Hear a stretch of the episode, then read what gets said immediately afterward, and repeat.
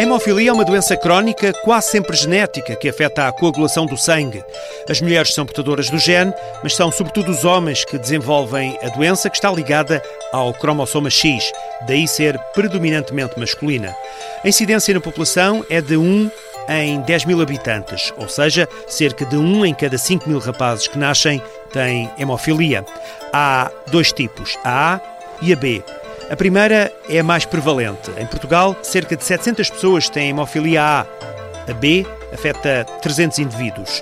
A coordenadora da Unidade de Hematologia Pediátrica do Hospital Dona Estefânia, em Lisboa, Paula Scholstrom, esclarece e diferencia os dois tipos. A hemofilia A e B distinguem-se pelo fator da coagulação, portanto, nós precisamos de vários intervenientes diferentes na coagulação para conseguir parar uma hemorragia. Precisamos de vasos sanguíneos saudáveis, de plaquetas em quantidade e qualidade suficiente e de uma série de fatores da coagulação que, em conjunto, conseguem estancar uma hemorragia e produzir um coágulo com eficiência. O que acontece na hemofilia é que faltam alguns fatores de coagulação, apesar de tudo o resto se encontrar eh, normal, e uh, a hemofilia A é o déficit de fator 8, que é um desses fatores da coagulação, e a hemofilia B é o déficit de fator 9. Os dois tipos de hemofilia partilham os mesmos sintomas e padrão hereditário.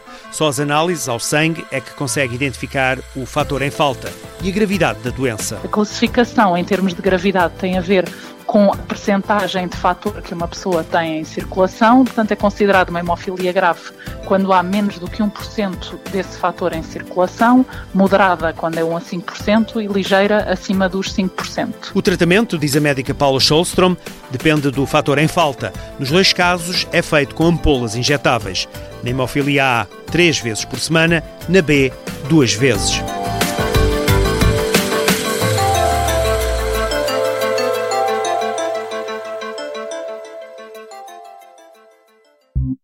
Sobi, multinacional farmacêutica.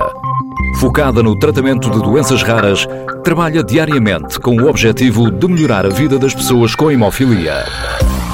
Com o projeto Liberate Life, queremos mostrar que é possível alcançar e até superar os objetivos a que nos propomos. Liberate Life é o compromisso da SOBI para que se viva para além da hemofilia.